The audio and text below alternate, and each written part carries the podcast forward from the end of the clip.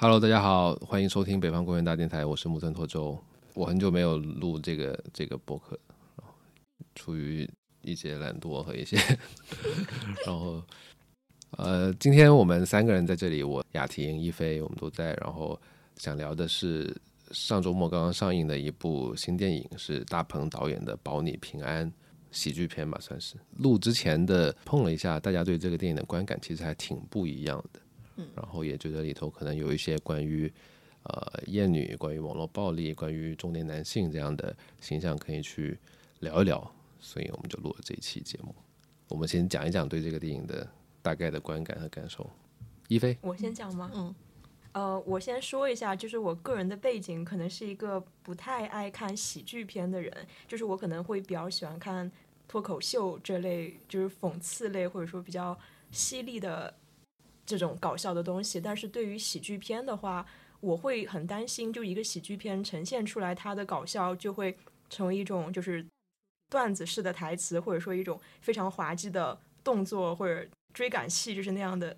一个东西的组合，就是可能我不太会喜欢被这样的东西所逗笑。对，就是可能一开始我在看这个电影的海报或者介绍的时候，会觉得这可能。不是一个我比较喜欢的电影类型，所以我其实是抱着就是完全是零的期待值去看的。哎，为什么去看？是因为要录这个？对，我对我看是雅婷，雅婷让我去看，然后雅婷还说 很好看，对，所以我就觉得那我去看一下。但其实我看的时候期待值还是零，然后结果我看到最后，我真的还是挺惊喜的。其实，在这个电影之前，可能前十分钟、前二十分钟，我就发现自己完全被这个剧情给抓住了。就是它其实这个电影。的这个故事的讲述，它是非常抓人的嘛，然后它各种场景的变换，然后主角的这个行动力也很强，然后不断的去就是一条故事线去做各式各样的行动，然后它是一个很有冲劲的，所以你会被这个叙事这个强有力的叙事就给带着往下去看，看到后面就是你也会沉浸其中，他会笑嘛，然后他的虽然说也有一些段子式的笑料，但我觉得他情节上很多很幽默很好玩的地方，所以也。嗯，还是会让我笑出来。然后，当然看到最后我也哭了，就是看到烟花戏那一段，就是我也哭了。但其实就是，其实我在哭的时候，也还是会有一点反思。就其实我在整部电影里面，就是想哭的地方可能有两个。第一个就是主角的女儿被那个就是被打，然后被拍了视频的时候，然后我想哭。然后接下来就是在这个烟花戏的时候，我想哭。呃，但这个的话，其实是因为我之前有看过一个理论，就是说你作为一个拍电影的，如果你希望观众。哭或者笑的话，你就让那个演员，你就拍那个演员的脸，你就让他非常有感染力的去哭或者笑，观众就一定会跟着 哭或者笑。然后我几年前看到这个理论之后，我之后去试验，我发现真的是这样的，就我会控制不住自己身体的。当这个演员就演得很好，我就哭得非常的真实的时候，我就会跟着开始哭。所以我会觉得这大鹏在这里面演的这个人，他的这个情感还是很有感染力的。他哭的就是他在那个车里面哭那个场景，我是真的觉得。有点像那种为人父母的会哭的那种方法。哎，我那个那场戏我就觉得有点假哎，我我不知道，我就一直在想说，当你看到你的女儿被这样子欺负的时候，就是你哭的是那是那种哭吗？就是哭的。但他会砸那个车，我觉得那个砸车的就很好。我就觉得是不是那个哭好像显得太就是无力和太悲伤，而不是应该更愤怒一点？就他没有，好像没有那个愤怒。那个使劲。砸那个方向盘，应该把就是到处撞人之类的。哇，中年男人太可怕了。对，他就是在那个哭戏之后，他开着车去那个草原上，然后撞到了牛羊，然后最后那个马出现。我觉得那场戏稍微有一点点呃刻意，那场戏有一点假。他可可能就因为他哭过之后，然后太想把那个情绪。宣泄出来，然后太想把这个利益往上拔一拔，然后就搬出了它里面那个象征的那匹马，那匹白马。然后其实那个是挺多余的，就是你何必把那个车开到那儿，然后车一定会抛锚，然后你女儿你也不去看了，你在草原上睡了一晚上，就就感觉他之前的逻辑就有点断了。然后扯远了，扯远了，就是再回到呃烟花戏，就是让我跟着哭的那个地方。对，但是其实我我可能之后会再讲一下我对这个剧情的看法，就我会觉得那个烟花系列里稍微就有一点多余了，然后以及说顺着烟花戏再往后的一系列结尾的这么一个设置，就有一点呃太怕观众看不懂，太怕观众不感动，然后就不断的再加一些前景回溯呀，然后加两个人之前的一些姻缘，不是女字旁的因号，是因果的那个因的那个那个姻缘，我就觉得。因为呃，其实这部戏可能还是会想表达一个就是人间有真情的这么一个善良的东西在嘛，那我就觉得你既然表达的是善良，如果让这个善良更加纯粹的话，你没有必要给两个人添加这种前因后果，你就让他们是一个萍水相逢的人，他们也能够善良到这个程度，那我觉得就是一个很极致的善良。对我觉得扯远了，然后就回到总体观感来说，我觉得就是非常的好看，然后很聪明，然后很多的。现实元素，比如说我们生活中会说的一些话呀，或者说我们会用抖音的一些东西，它的那个抖音直播，我觉得东西就设置的非常的好，对。然后它的很多类型元素也做的很漂亮。它不是在最开始主角去找这个凶手的时候，不是凶手，就是那个始作俑者的时候，然后不断的，比如说又是找那个，就是在那个什么鬼屋里面，然后又是在那个什么，就是找那个什么董事长，就各种这种类型元素都有设计，而且就是做的。呃，很有趣，然后也很贴近生活，所以这个我还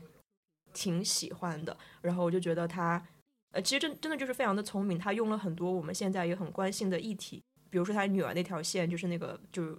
可能反对 body shame，然后让这个女孩找回对自己身体的一个自信，然后积极自信的去表达自己啊，然后什么的，我我都觉得还挺喜欢的。那我说我的感受，其实我看完之后，我对这个电影我在豆瓣上打了四星。然后我真的觉得这个是我还会愿意推荐给大家去看的一个电影，但是这有一个很大的前提是说，我觉得他做的好的话是在一个中国喜剧电影的这样一个范畴和语境的前提来说好，不然其实你就是放眼去看，就是娱乐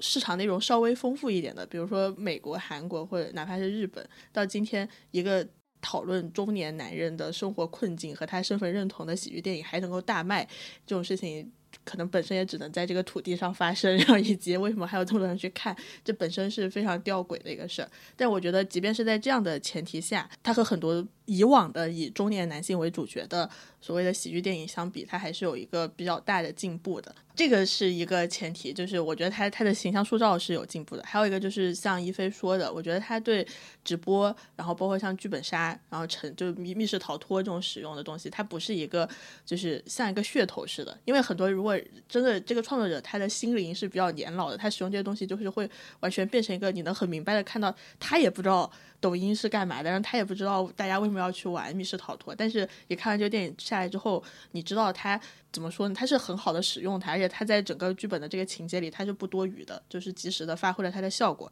而且哪怕是像 A D 钙奶这样，就是一个广告的镜头，它也确实就是很聪明，就给了一个很恰当的戏份，然后让观众注意到它的广告植入。所以看起来就大概是这样的一个感受。然后还有一个感受，可以待会儿结合木村拓周的讲述和大家聊，就是我非常喜欢的部分在于这里面的很多笑话的笑点来自于对男性气概的嘲讽和就是男性恐惧的那种放大。然后它被放大的时候，我在电影院就会笑得特别开心。对，然后这个可能我们之后结合具体的剧情讨论来讲。我是很意外，你们对这个电影都持有这么积极的 看法。就是说那天看完出来，我跟雅婷发微信，我我觉得就是我觉得能看，就是我觉得当刚才二位讲的它的优点，包括其实他对那些年轻人喜欢的那些元素，不管是直播还是剧本杀，其实。就很不尴尬，就没有那种春晚式的，就是我要出来要用一下你这个东西，然后呃剧情确实也是比较完整、比较紧凑，然后这也是剧作层面我觉得所谓能看。然后我对它核心的一个觉得不满意、不舒服的地方，还是我觉得对于所谓呃网络暴力，或者说我觉得在这个片子里更具体一点，它是一种就是厌女网络暴力嗯的这个主题的一个处理，我是觉得让我觉得不太舒服的。然后，所以我以为你们就是两位作为知名的女性主 义主播，就是会跟我有类似的观感。结果这，就是只有我觉得，首先就是大家已经知道他的这个片子是讲一个坐台女的一个故事，然后呃，网上也有很多关于就是在造黄谣这个事情，它的它的合理性和它里头存在的男士凝视的这种讨论。哦，对我来说，我的我的感觉是说。为什么我刚刚说它是一种厌女网络暴力？就网络暴力，它也是一种暴力，它是暴力的延伸嘛？它其实，在任何的语境、任何的场域底下，它是有指向的，它是有一种结构性指向的。我认为啊，对。然后，比如说我们我们经常比如聊聊到家暴的时候，我们脑子里其实能够想到的就是它是一个家庭里头占据，比如说权力，比如从从从体力、从经济，或者是从这个权力天平上都占据更强势的一方的这个男性对于。对于老婆对于妈妈的暴力，甚甚至对小孩的暴力，就是他的那个我们讲到家暴的时候，我们对他的结构性的这个指向已经是脑子有概念了。但是我们常常聊到网暴的时候，我就感觉好像是很真空的，就是我们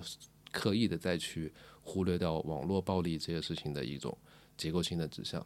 落到这部电影里，就是说，其实一个坐台女到底应不应不应该被挖祖坟这个事情，就是肯定就是已经有。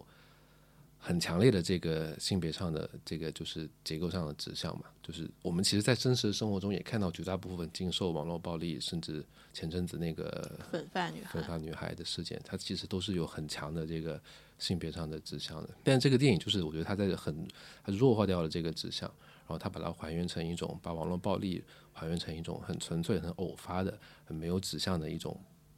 普通的恶，嗯，就是一种没有动机的。就他大鹏追溯这个这个四二幺四二幺，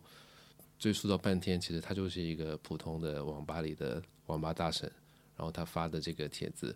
并不展现他作为一个这样的呃底层男性对女性的刻板的想象也好，或者不满也好，就是不是说一定要批评这个人，就是很很具体的批评这个人很厌女或者怎么样。但是我觉得你要有一个。一个说法吧，你不能只是他只是为了读那个网络小说攒金币，然后很随机的、很无意的发了一下，说我跟这个人睡过，然后就攒那个金币去了。我觉得他就把这个结构性的指向给怎么说消解掉了。嗯，这个是我觉得他在主题上让我觉得最不舒服，也是我不能给他这个电影不能给他很高分的一个原因。因为就比如说我们其实网络暴力这个事情，我我觉得。我经常会感觉，我们简中的主流媒体的对他的讨论，都是把它摘出来，都是要把它背后的那种情绪化的指向给模糊掉和消解掉。比如说，类似于现在其实我们更常见的是一种夹杂着民族主义啊，夹杂着厌女这种等等倾向。我讲个具体的例子吧，就是前阵子大概两三年前，有一个成都科技大学的一个男生，他捡到了一部设置为全英文的 iPad，这个事儿你记得吗？我记得，记得，记得，对。然后他就发了一个那个失物招领的启事，他写的中英双语，然后在网上就被狂骂一通。然后这狂骂的原因，第一是大家以为她是女人，就他以为是个女同学，然后就觉得他；第二就是他觉得，因为中国人为什么在自己的土地上捡到一个 iPad 要用英文，就是中英双语的方式去发这个东西，就觉得他是像洋人怎么样怎么样。就在这这个事件里头，其实就很典型的，他夹杂着很强烈的民族主义的。很极端的这种民族主义情绪和这种厌女的元素，因为这个后来发现这个男人出来发声明说我是男生以后，这个事儿就结束了，就没有人在骂他。我们的主流媒体就倾向于把网络暴力拿出来讨论的时候，更多的把它归因到什么社交网络的发达，每个人都有设备，然后新的这个新媒体时代对于对于民众的这种声音的无序放大，就是我觉得就是很抽空的一种讨论。嗯嗯嗯。然后这个电影，我觉得它就是给我这样的感觉，所以就很中国语境，就你的，就你对网暴的讨论和这个电影本身都只可能发生在当下，对吧？但我其实还挺喜欢他，就是整部电影设置下来，发现每个人做的都是小小的恶，就是他在造谣的时候，尹正他就是随便听谁闲聊，听两个。兼职的人闲聊，然后就和别人说了，然后是追溯到小卖部，包括你说像四二幺，最后他可能就行政拘留七天，然后他整个人就是很很呆的状态，就说我不知道为什么会这样。既然所有人做的都是这种小小的恶，可是最后导向这个是什么呢？大鹏没说，但我觉得他可能更多的是提出一个问题，那不能说的东西就是在电影不能说，在现实的媒体舆论环境也不能说。这个就是非常中国语境的事情。然后，那你说，就他去追溯网暴，然后追溯厌女，他能不能提为什么国内有公信力的媒体？然后为什么自媒体也算媒体？然后为什么对这些东西他都可以？然后以及真正的。就所谓的像网暴这种，我不允许你发声，和我允许什么样的声音发声，什么号被禁的更多，什么立场的号他不能说话，然后什么立场的号即便发的更多也无所谓。然后这个东西是什么在主导，他是不提的。所以我觉得这个是很中国语境，但是他与此同时他没有选择，就是我把极个别人塑造成一种。罪大恶极的人，就是像狂飙那样，就是这个整场事情的悲剧发生，就是有一两个人，就是完全失去原则，或者这一两个人就是人间恶魔，不是的，就是所有人都是看起来都是只做了，对于他自己来说，在他的理解范围来说，只做了一些比较小的恶，但为什么这个事情就是会导致这样一个很。大的闹剧和悲剧呢？不知道我在是一种对现实的还原。对，我觉得有可能是我被就是现在这个环境给扭曲。他其实很荒诞嘛，就是说，哪怕追溯到最初发帖那个人，他好像也不是一个就是罪恶的。他虽然是第一个，但他不是最里面最恶的那个人，而是他甚至都可能意识不到自己，就导演都没有指出他有任何厌女或有什么的东西，他就是一个网文或者什么那种东西的爱好者。然后就是每一个人都意识不到，其实可能传播这件事情的每一个人都有一点点没有未经反思的这种。都会觉得这个东西是可以传播的，他们可能都跟最初那个人的想法都是差不多的，然后其实都没有去深究，所以可能最后就形成了一个就是就是说散布的恶，其实你没有办法追溯到底是谁，然后他可能反而就更加的荒诞，对，嗯，然后可能最后也成了这种就是喜剧的效果吧，因为我觉得如果他真的就是要去最后指出一个真正的凶手，然后一直去直指这个东西，要去深入他的话，他可能就没有办法再成为一个喜剧，嗯，对。而且就结合现实当中，就是当我们已经知道了像粉发女孩，然后还有非常多，就是我在看见时候，在看这个电影之前，我还看了端传媒做的，就他做的那个合集，就是他做了一个合集，去年大陆然后被虐杀的女性，被屠杀的女性的新闻的合集，让你会发现，就是如果网暴这个事情真的要用一个非常粉发女孩就是那样的角度，或者说很棘手的事情去讨论的话，不是喜剧的话。感觉可能不敢看，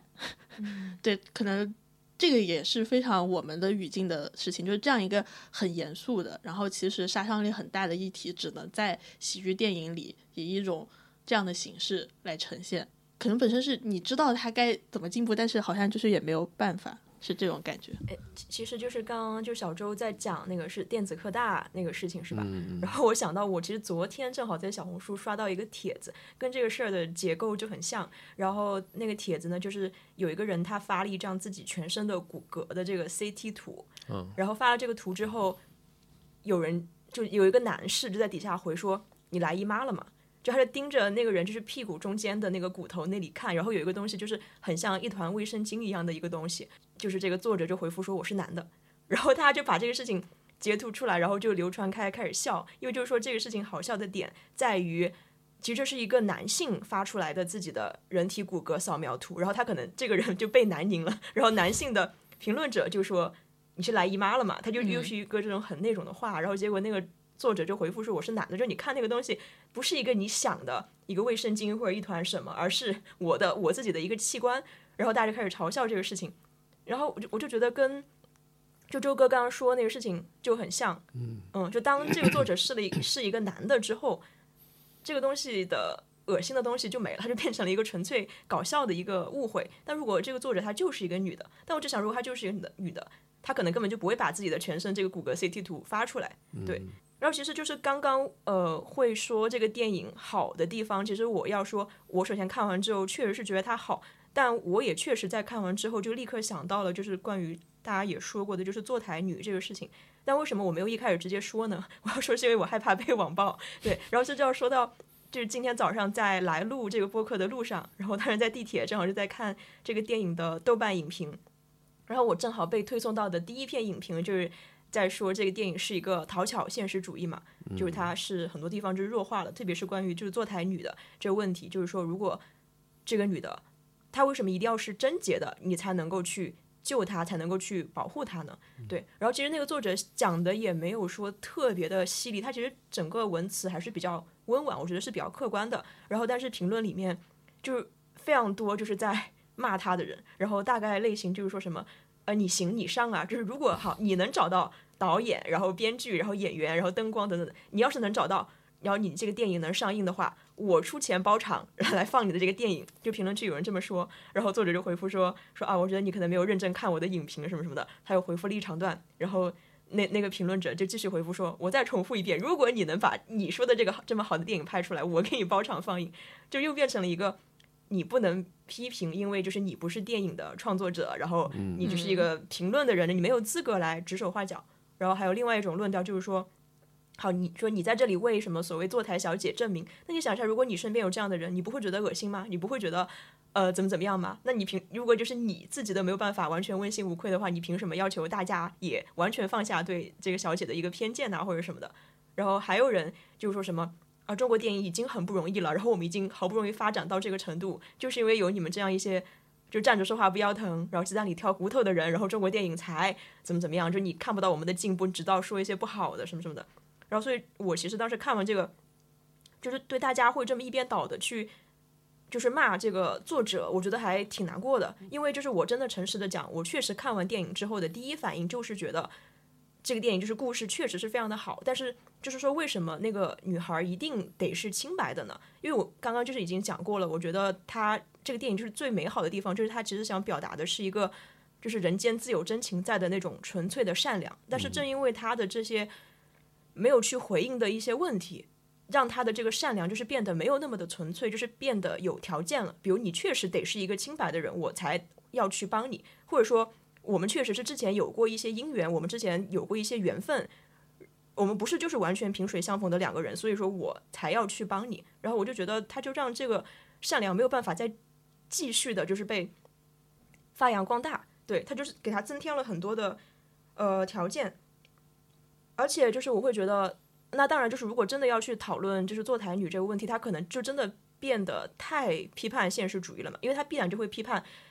就是他就会把这个焦点从女性身上挪到男性身上，因为就是这种性教育这个事情，不是说只有女的一个人就是一个巴掌就拍得响的，他必然就是有参与的男性，所以说这也是我认为就是为什么当这个四二幺他当时在这个语境下发了这个帖子，说我跟他睡过，我知道，但是没有任何人去指出说你作为一个购买性服务的男性，为什么你是完全呃免责的？对，你是完全免责，你是完全清白的，为什么只有卖的那个人是肮脏的？但当然最后那个就魏平安，他不是也被认为好像是有点肮脏，但他受到的他也受到了一定的网暴，但是他还是不如就是所有人都默认说那个女孩坐台的那种污名化就是来的更大。而且就是你真的要讲，就是妓女这个职业的话，它可能就是人类历史有史以来，就男权社会出现以来，就是最最古老的一个职业，它是没有办法就是脱离就是男性他们的一些作为，然后去光去污名化这个女孩的。所以说，我会觉得，如果你真的把这个电影的这个批判，就让它变得更深刻或者更纯粹一点的话，好，那最开始如果这个女孩她就是一个坐台女，那坐台女她捐出来的钱为什么就脏了呢？她做出了一个这么善良的举动，为什么他因为他坐台，所以说他的这个善良的举动就要完全被否认？我觉得如果当时在那个电影呈现出的那个帖子下面，就是有人能这么回复的话，可能这个电影 就会结束了。可能当然后面的主角的行动也不会引出来了嘛，就没有他一定要去为他证明清白这个事儿。所以我就觉得他最后还是变成了一个非要去自证清白，而没有去考虑说为什么一开始泼这个污水就是合理的，就泼污水的人他自己。就没有责任嘛？那个四二幺为什么他作为一个购买性服务的人，就没有任何人去回他的帖子说，那你当时为什么要去对找小姐要去怎么怎么样呢？嗯，对。但是我也意识到说，很讽刺的一点就是说，因为这是正好是一部讲网暴的电影，但是我却在看完之后想提出不足，并且看到有人提出电影的不足之后，发生了类似于网暴或者说就是这样的一个事情，然后让我觉得恐惧，所以我会觉得这个事情还蛮讽刺的。对，我就说这个就是电影没拍好的一个证明，就是没有把这个 没有把问题挑明。然后，嗯，关于他到底把它理解为他的情节是在，比如说呃映射现实，就是跟现实互互文，还是说，在我看来他是有点过于的保守和妥协，然后没有去点名。我觉得这可能是一个视角的问题。但我倾向于就是还是觉得他是就是没有做好。就是我觉得它里头展展现出了，首先刚才雅婷也提到说，他整一个链条里头每一个人其实都只是做了一点小小的事情，就是不足为道的事情。但是就是正正就是这种这种，嗯，从源头的四二幺到中间链条，每一个人都都没有意识到，没有一个自觉性，说自己在针针对这个呃女性进行一场很。很就是不合理的一个讨伐的时候，我就觉得，就是我觉得他总归里头要有一些。人生的风景，亲像大海的风涌，有时平，有时变。亲爱朋友，你着小心。人生的环境，我觉得另外一个就是除了这个网络暴力，对针对网络暴力这个议题的探讨，让我。让我觉得不舒服的这个电影的另外一个问题是，我觉得它的就是虎扑感很重。解释一下什么是虎扑感？虎扑感就是说，刚才你说，其实网络，你刚刚说你在豆瓣下看到那个有人说你行你上啊，这个话就是虎扑发明的。真的呀，就那个当初，大家可以感受一下网络暴力跟这种虎扑式的这种男性为主的互联网论坛、匿名论坛之间的那种强关联。就你你上这次最早就是说，呃，有的有批评球员打不好球，因为虎扑是一个体育论坛嘛，嗯，然后就说这场怎么打成这样，然后就说你行你上啊，不行别逼逼。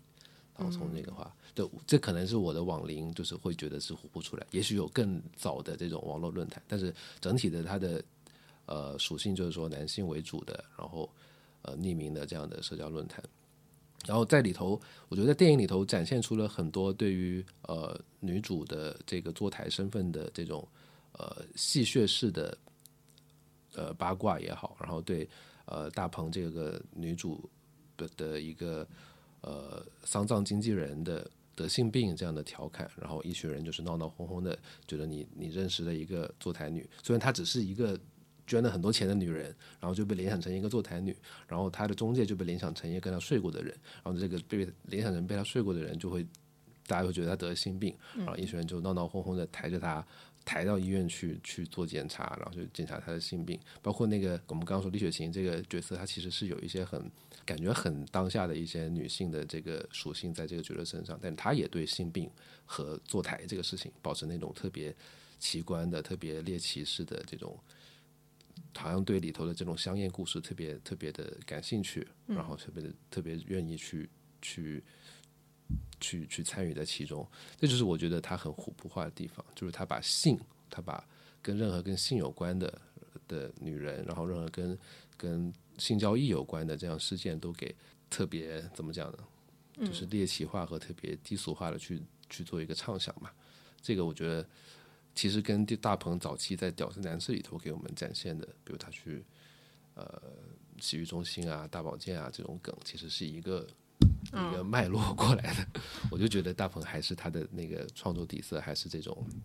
很当时，因为当时的网剧其实就是很包括教授他们的那种网剧的作风，其实也是很这种基于基于论坛、基于这种男性用户的主体出发去。感感受世界的这种东西吧，我觉得这个品味好像一直在大鹏的骨子里。当然，他可能现在在在其他层面的创作已经比比，比如说缝纫机乐队啊、煎饼侠、屌丝男士那个那个级别要成长了很多。但是我就是觉得他应该在跟这种呃网络男性恶趣味之间再做一个切割。还有刚才讲到那种虎扑感的另外一个一个体现是 gay 的形象，尹尹正，尹正。然后他在展示出他不喜欢女人之后，大鹏就是有，就是有往后一缩嘛。然后他就说，那个那那个人说我可以帮你，但是我也需要你帮我。然后我大鹏往后一缩，说你要干嘛？就护住哪方面的帮忙？对对对，这个就是，就是非常就是那种抽象虎扑烂梗的那种直男梗，就是我觉得对首先对性少数群体应该应该很冒犯吧，就是不是每个人看到大鹏都会想要跟他发生关系，然后就觉得。比较俗和比较迎合这种氛围直男趣味，但我在想，是不是我这不够女性主义？我看到的当时其实我都在都还笑的还挺开心的，虽然我可能确实觉得这有对性少数群体的冒犯。一个就是说到的尹正。尹正就是说我不和女人那个，然后大鹏就会开始担心的那个表情，然后我觉得很好笑。然后还有就是玛丽说出的那一句说你把你兄弟睡了，还把你兄弟老婆给打了，然后这件事情我当时也是笑得非常开心。然后还有一个就是在他和徐斌，就是那个老总亲嘴的时候，然后那个老总就是就很害怕。那我就觉得这个东西对我来说好笑的是什么？我就觉得他非常直观的展现了男性就是对自己作为被插入者，就是直男群体啊，对自己作为被插入者的那个搞笑，然后就恐惧。然后以及，如果你作为一个男性，你不不是一个插入者，你是一个被插入者，你在男性群体当中，你就突然就是权力位置就会下滑，你就会变成一个比较那个的存在。他把这种恐惧给写出来，然后男性被睡的这种梗，对，然后但我看到这种就会觉得，对啊，这就是说的很好，这就是一直在我们可能刚才讲的厌女的或者以男性为主导的这种文化里面所，嗯，就是不断在讲的一个事情。对，然后刚才小周讲的那个虎扑感，我想到就是可能最近。可能相对会不会有一个小红书感？就是我在想，我为什么看他说，就关于坐台和嫖娼这件事情，必须要联系就坐台嫖娼性病这几个是必须要联系起来，我没有那么大的不适。我后来反思，是不是也是因为就是这几年，可能包括你去小红书，如果你去问，就是说我男朋友好像得性病了，然后所有人都会说，那他一定是去嫖娼了。而且其实你在小红书或者就是女性抖音的这底下，其实大家的那个论调是非常相似的，就是他们对男性极不信任，而且就是基本上这个应该是非常盛行的说法，就是十个男人里面可能有六七个都是嫖过的。六七个说少了，九个八九对都是嫖过，嫖。对，所以所以你就是就是很好像这个事情对我来说就很自然，然后我也就在那个瞬间非常理解李雪琴的说法，但虽然我可能不会觉得好笑吧，如果像是我哥或者我亲人他们突然得性病，我一定是也一定要他去检查，而且他就是在我心里面就一定是去嫖过了，就 对，可能这个是他没有，但是我觉得剧情里体现出来是大鹏没有。得性病，就他不是说我看起来这个人好像得性病了，然后赶紧去检查，也没有任何实锤说他真的有发生购买性行为的事情。对，他只是就是一种揣测，套一种揣测，再套一种揣测，然后就让他就架着他去做这个。我就觉得这个就特别的诡异。对，但我可能就还会强烈要求那个人去做的原因，是因为我觉得他嫖娼他也不会承认。对，大概是这种感。就这可能真的是大鹏比较讨巧的。方面所在，他为什么要用嫖娼和一个死去的女性做成这两事的主角？但是因为他已经去世了，他没有办法为自己辩解，所以这件事好像你就没有办法去讨论他为什么不能有其他的方法来维权。那还有一个就是坐台嫖娼，这个是非常中国语境的事，因为他在这就是违法的，对吧？然后你硬要说在这里掰扯一个违不违法的事，好像就是有，他就是中国式的政治正确，就这种感觉。一杯酒，两角银。三不来斗阵，若要讲我感情，我是世界第一等，是缘分是注定。然后刚才就是说到，可能我对这个电影的好感，很大一部分来自于我认为他的中年男性形象有进步，在喜剧电影的这个范畴里来说，因为如果说我们去想说中国存不存在中国。中年男性电影这种类型，其实你去想的话，它是存在的。尤其是当你联想到几个主导的创作者，可能一说大家都会很有印象吧。郭京飞、沈腾、陈思诚，徐峥代言的。对，徐峥，对，就他们这些人，你一想都有各自代表作的系列，对吧？就是像囧系列，然后开心麻花系列、唐人街探案系列，然后包括像我是余欢水和对手，然后。他们就是非常惯于去创作和演出这样的角色，而且其实说真的，就是他们每次有这样的作品出来，他们代表的男性形象在互联网上都会出现比较大的声伐吧，就声讨。但说真的，也没有见他们就是停下自己创作的步伐，而且他们比不断的以彼此的合作伙伴。制片，然后客串，或者说就是他们背后的公司，像什么如意影业和北京文化，他们其实是在不断的在合作的。对，如果说你去联想，就是是不是有中国中年男性电 喜剧电影，它其实是有的。这个前缀实在是有点太长了，但是。但是我们不能违心的说，就是近朱者赤，对吧？就是他们 喜欢这样的男性，所以他们聚在一起，就是会创作这样的男性。但是我们如果去分析已经有的那些创作作品，你可能是能对他们创作中年男性有一些相同特质的讨论吧。我就说一个最明显的。为什么把它框定成中中年男性电影？就这些男的都非常的相似，他们就是开始，不管他们是心花怒放，他们要上路了，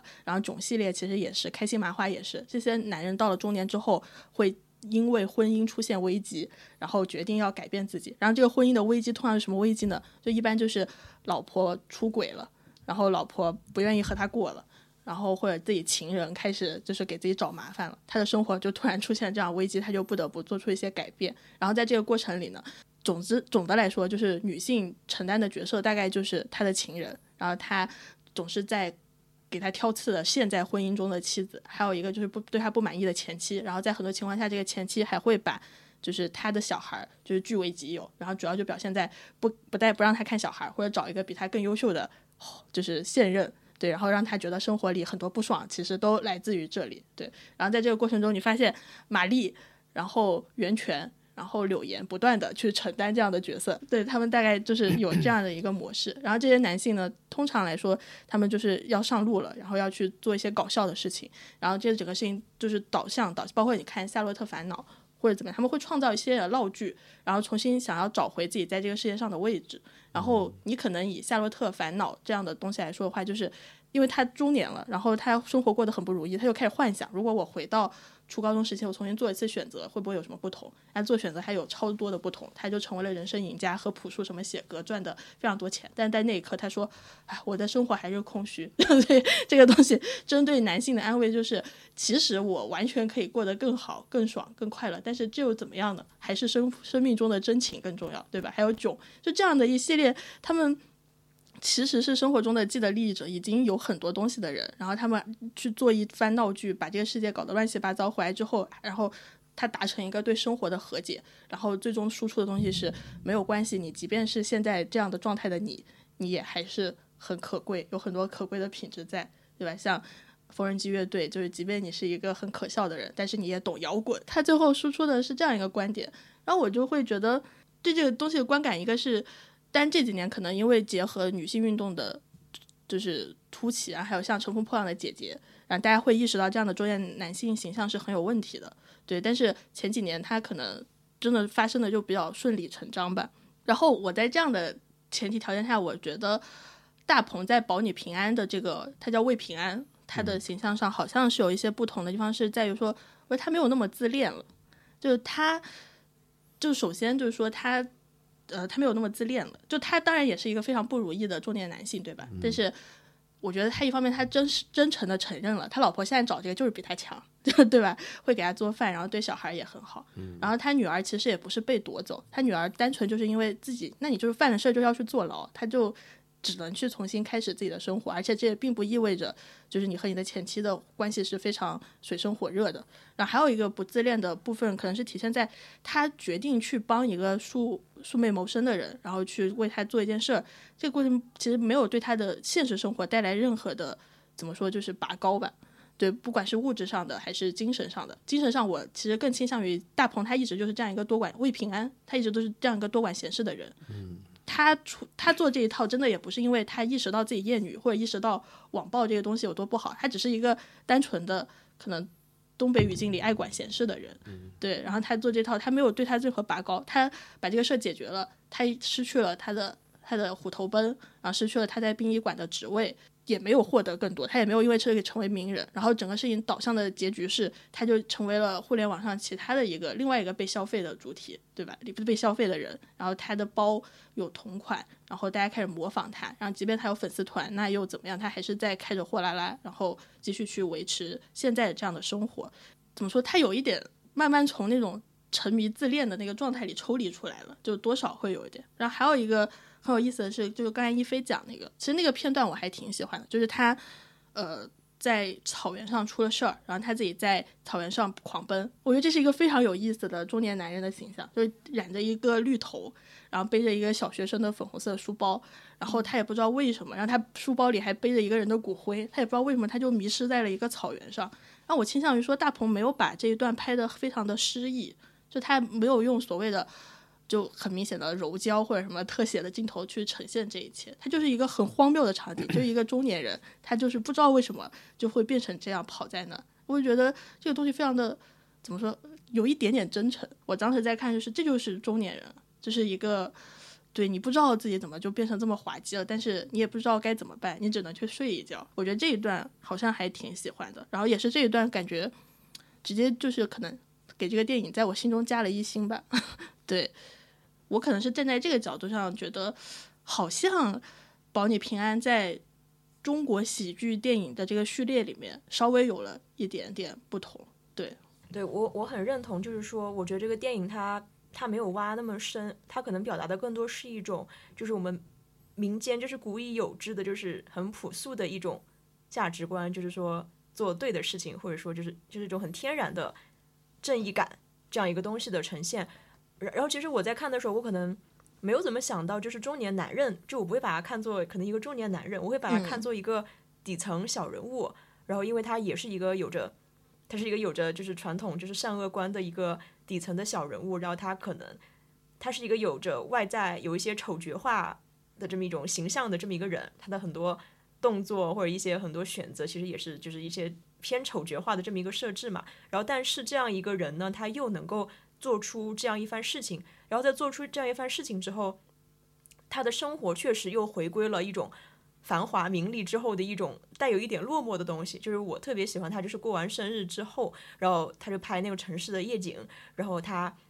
那个表情确实是一下子就是有那个落寞感。我当时就非常喜欢那一段，我就觉得，哎，如果电影其实停在这儿哈，其实已经非常好了。如果就哪怕不加后面那个烟花戏来升华，我觉得停在这儿就是非常的真实。对，因为加烟花戏就会更加浪漫，更加有点韩剧感那种嘛。对，然后所以说，其实如果当时电影停在这儿的话，它就变成了一个就是。小人物，然后呢，我无论怎么折腾，我最后还是回归到了我一个小人物的一个生活序列当中，其实什么都没有改变。然后，其实我当时想的是，我会很担心，我就把它当做一个小人物故事来看，就是所谓就是拍底层人物悲欢，然后他们的活力或者他们的这么一些东西的，就是很像寄生虫那样一个电影。就是我当然要么寄生虫可能会让我看了之后，比如想哭或者说很愤怒，那这个让我看完之后。非常的温暖，他他就戴着那个头盔，那个货拉拉的头盔，然后在江边看那个东西，然后确实又把他那个卑微感给拍出来了。我就会很担心，我在看这个东西的时候，我就会完全没有办法自我认同于小人物，我会认为他是一个，他是一个非常好的就讲故事的方法，但是他会，就是我会把我会担心，我就是把他当做一个丑角式的小人物来看，他无论怎么做，他可能都没有办法真的去。改变什么或者什么？他他的那个意义只存在于他的心中，对他的心中。然后他坚持了这个朴素的正义观。对，对，我觉得雅婷说的，他作为一个中年男人的形象的进步之处，跟你对他的这种小人物的呃观观感，其实我觉得是可以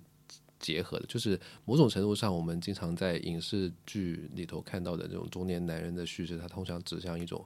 呃，刚想听说的，他可能是一种，首先你时那叫俗世缠身，很忙，然后很累，要负责老婆孩子，上有老下有小。然后另外一个就是你的那种存在主义焦虑，就是你觉得人到中年突然觉得什么没有自己啊，然后时间都在都在挨老婆骂，或者在在带小孩帮忙，然后工作挣钱这种俗套的中男叙事。但是这个东西其实有，他可能也是很。就是很中产阶级的，嗯，中中年男人的问题，他其实不是说那么普世和那么重要。因为我这这两年我的感受是，我在生活中会经常遇到一些四五十岁的男人，他们其实从很多的层面来说，他们在某一些结构当中是得了利益的，不管说所谓的经济发展的时代红利，或者说呃，在如果或者是在小小地方，就比如说更。就是家庭这个场域里头吧，他可能也是至少是一个家里都尊重他，然后老婆是依附于他，就是很多这样的 中年男人的形象。但是往往他们到这个时候，就是说他由生出一种觉得人生没有意义的这种存在主义焦虑之后，他就觉得自己的这种焦虑非常正当和非常值得被关注，不是被所有人都看见。这就是我觉得雅婷刚刚说的那种自恋。我觉得，但我就觉得它是一种就是中产阶级自恋，就是如果。成语上一个小人物这么一个背景，其实这种中产阶级自恋消除以后，呃，我觉得可能就是大鹏这个形象就是讨喜的一个原因，就是他就没有把自己的事情当做顶天一样大的事情，然后把自己的焦虑要分享给所有人，然后觉得所有人都要跟我就是就是像徐峥那样，就是我遇见了我的我的初恋情人，然后我怀疑这一切，这好像就是这是一个非常重要，但其实没有人 care。我大分好就是好在就是，就是他没有这一层东西。嗯，他写出了不，他他就演出了那个没有人 care 的一层意思。对，而且可能他就是正正就是因为他不是他是一个小人物，就是他就是没有那个权利说去去滋生这种这种闹剧。对，中产阶级式的男性中年闹剧。然后这个形象其实有一点让我想到最近另外一部。呃，港产片，但他这个比较可惜是它没有在内地上映，所以可能没有办法看。叫做《窄路微尘》，嗯，它里头也有一个中年男人的形象，这是张继聪演的。张继聪是就是非常受香港喜爱的一个男演员，就是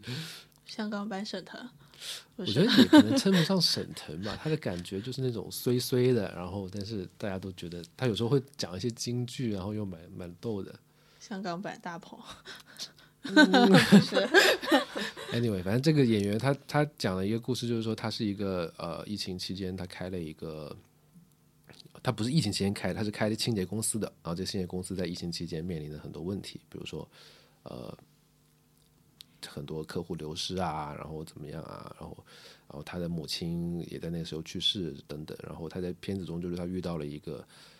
单亲的妈妈带着女儿，这单亲妈妈带着女儿到了可能是刚到这片定居吧，然后认识了这个男主，然后就找工作去招聘去去应聘，然后就聘上了，然后他就带着这个单亲妈妈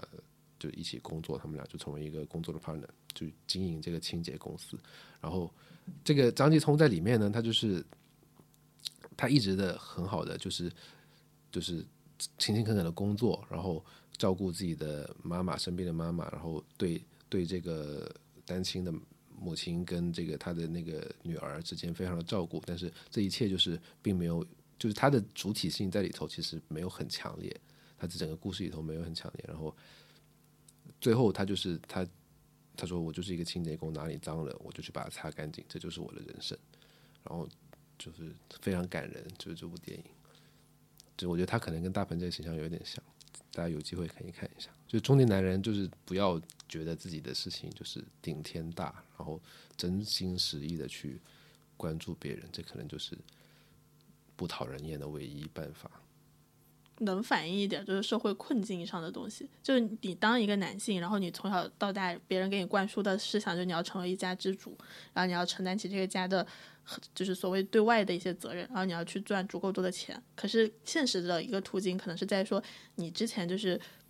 少顾及家人、爱情或者朋友，然后你不断的在就公领域，不管就是你是国企的老总或者怎么样，然后。你就不断的在那方面就是去奔路奔忙，然后最后你到了三十多岁，你会就是进入到人生的一个瓶颈嘛？那个和中年危机正好也是同构的，就你发现你的竞争或者说你的竞争的能力或者说是状态都不如年轻的更年轻的人了。然后这个时候你陷入焦虑，你想再回到私领域，就回到你的家庭领域，其实很难了。那你的孩子可能他不会真的接纳你，你的老婆对你来说也。颇有微词，然后你的情人也到了一个就是觉得跟了你这么多年，是不是该 有结果这样一个年龄了？对，所以他们就是要去输出很多这种安慰的话语。但还有一个可能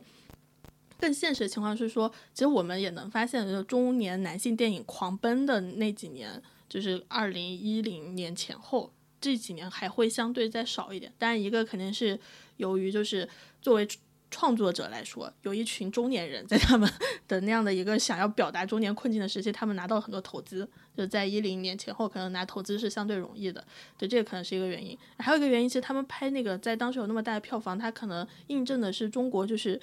男性妥协嘛，就是你中国在快速的城市化的这样一个过程里，然后中国的家庭，然后男性的地位，它在快速的发生变化，很多男人可能确实需要不断的回到电影里去感受自己在这个过程中地位的。一种流失，那可能对中产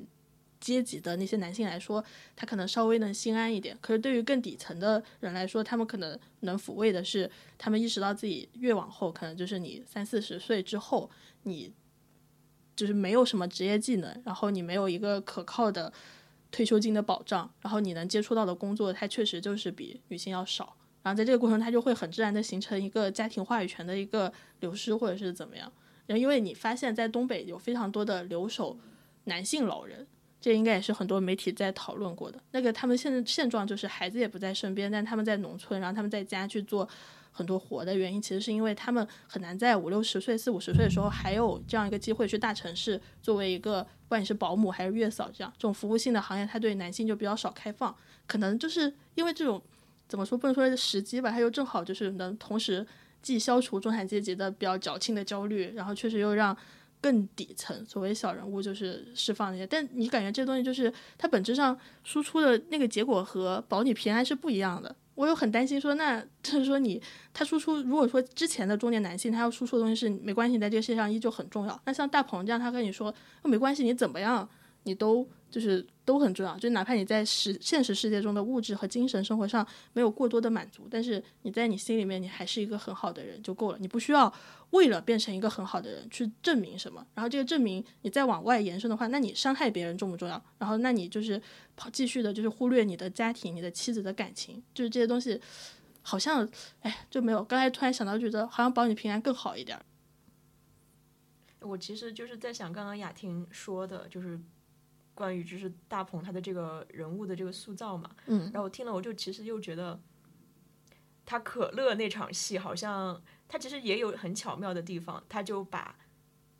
就是这个主角做整件事情给合理化了。他其实对他来说，帮助别人或者说做一些这种微小的善行，就是他的一个呃习惯。对，嗯，可乐那场戏，你指的是最后？就是对，就是最后这个这个韩露小的时候，原来跟他是认识过的嘛？是这个意思哈？对，就是在最开始，就是对他这个东西就解释了说为什么，呃，对，这个东西就是他们就不断的在反向解释，就比如说烟花这场戏。他，你比如说，如果你觉得突兀的话，他就用后面那一场可乐的戏来解释为什么会有烟花这个戏，因为可能就是韩露，他就认出来了，这是小时候帮过我的那个人，所以说我对他这么的用心。一直在第一次看烟花那个戏的时候，我就觉得有点多余，就是你会觉得韩露他可能就是用心过头了。嗯，我是觉得说，如果你要让这个戏更加合理化的话，你可以比如说在他们第一次吃饭那短短的一场戏里面增加更多，比如这个韩露他可能对服务员或者对身边的所有人。都是这样一个非常用心，然后非常真诚的态度的话，我会觉得就是你加烟花这个戏更加合理嘛。他会就是用心到这个程度，就是记得你的生日，然后给你办一场烟花秀。我觉得就是前面可以可以再增加一点铺垫。所以他在我出现这个想法之后，他下一场戏马上就来解释说为什么韩露对他这么的用心，因为他们曾经是有过有过一面之缘的。然后这个事情还成了他一个对可乐的这个这个爱好的一个延伸嘛。对，但我就觉得这个东西。当然加也有加的好处，但是就是也会就还是像我说的，变得有一点韩剧感，就一切仿佛是命中注定，因为我们曾经相遇，因为我记得你，然后所以说我才要这么做。然后那如果是我跟你就是从来没有遇见过呢？如果说这这个人他就是一个有缺陷的坐台女，或者或者说你根本无法确证他是不是真正的清白，那如果他还是要去帮他，或者说韩露就是一个我跟大鹏也是，不是我跟这个魏平安也是第一次见，但我就是一个连。卖自己这个目的的人，我都会这么的考虑他，我就会觉得他会把这个片子想表达的善良跟正义传达的更加的纯粹，这可能就说服力就更少，就更少了嘛？对，我不是不太我，因为我最后那个他是相当于彩蛋的方式出来的，我就没有留到彩蛋，我就往外走了，所以所以哎，但是你说有一个小孩象征着这个女孩子。年轻小的时候嘛，他跟大鹏有差这么多那那时候大鹏看着也还是一个年轻人，然后是大鹏演的吗？是的，看得出来是大鹏。然后那时候头发还是红的，哦，对。然后小女孩也是个那个大眼睛的小女孩。然后说到那个彩蛋，他应该是有两个彩蛋，然后最后一个彩蛋我可能真的是可以不加。他最后那个彩蛋你没有留下来看？我有看。我觉得最后那个彩蛋加的就是很多余，他可能就是为了再重申一下这个韩露跟那个冯锵锵的这个爱情。他就放了一段，就他俩拍婚纱照的那个东西。我觉得是为了要给白宇一个交代，就给什么一个交代？给白宇，就是演冯锵锵的那个人，因为白宇现实中人气还应该还算高吧？真的吗？对，然后他来客串你这个电影，然后最后因为戏份太少，对，因为很多人只有照片，只有照片，因为很多人可能真的是冲着白宇才买票的。哦，原来是这个目的，因为我觉得就是纯粹从剧情上来讲，他这个东西前面。又没有太讲，他们都已经到拍婚纱照或者说要订婚这个程度，就是你会觉得出来的很突然。然后我跟我朋友去看的嘛，然后我朋友是一个编剧，我朋友说如果这个地方跟我说是一个冥婚，我会觉得他更有意思。然后我笑死了，那真的很像冥婚，就是最后两个人那个。对，如果如果他们是冥婚，他还应了前面那句话，说的他们俩黄泉路上有个伴嘛。那如果你拍一个他们生前结婚的东西，你就觉得加这里有点太过煽情。对，那你说是这个是为了就粉丝的这个目的，我就理解了。对，不然他不会放到最后一个彩蛋。所以他本质上其实可能他真的就不想讨论女性或者网暴这种东西，他就是想，他说他的内核就还是一个小人物的电影，只不过他就是巧妙的利用了这些。但是他自己出来讲说他是萌萌生这个剧本创作的想法是当年看到那个女孩子出来拿快递被造黄谣这个事触发的。他自己出来这样讲，就可能在他最初的那个故事里面，女孩就是清白的，所以他就要去证明清白那种感觉是吗？就是我觉得他就是他是还他是从议题出发的，他可能不是说从嗯从小人物出发的，而他可能从议题出发，但他掌握的最好的还是小人物。我觉得他可能也没有想到，就是观众会这么纠结于说，为什么坐台女就不配。有那个粉的这个事情，对。缘分是注定，好汉破腹来杀见，不惊风，不惊阴，有情有义的好兄弟。短短的光阴，一拖就趁少年时，求名利无聊时。再和大家补充一个，就我们刚才谈到了传统中年男性形象的一个失落，或者说他不讨好的原因。但其实今年年初有两部剧，一部剧吧，《狂飙》一定是非常顶流的剧了，非常火。然后他就引出了一个词叫“书圈顶流”，就是因为这部戏它集中的输出了一批中友好的中年男性形象。对，然后还有一个很有意思的影视剧叫《夏花》，这是言承旭和另外一个女生主演的。然后言承旭在里面的作用。在小红书或者豆瓣上，大家能非常直观看，他们觉得言承旭在这部作用就是做鸭，主要就是满足女性的性幻想的这样一个作用。对，那可能就是当然，我们说传统的中年男性形象可能会越来越少吧，就是一种。徐峥囧系列里面的，或者说陈思诚《唐人街探案》就王宝强那种序列里的传统的爹味的男人，可能正在远去。但是与此同时，好像也有一些新时代的中年难得，大家就会集中的比较喜欢和讨巧。可能体现在张张颂文身上，就是他再坏，然后他再再贪，然后再杀人，但是他是一个纯爱战神。对，然后这就导致其实好像他因为这个就会很受。大家的喜欢，就起码他在道德上没有特别大的瑕疵。可能在今天的互联网语境里，你出轨嫖娼，就是让大家感到的不适，其实大于你杀人放火。然后言承旭那个形象其实也挺有意思，但这个东西可能是另外一个议题了，之后有机会再聊。言承旭那个形象，他是小地方的一个理发师，但他又是。非常性感又非常帅，然后所以 里面的那个女主，她是得了绝症之后决定要勇敢追爱，所以夏花大概就这样一部她去纠缠言承旭的故事，对，就是把观赏价值跟情感价值转移到了男性身上。对，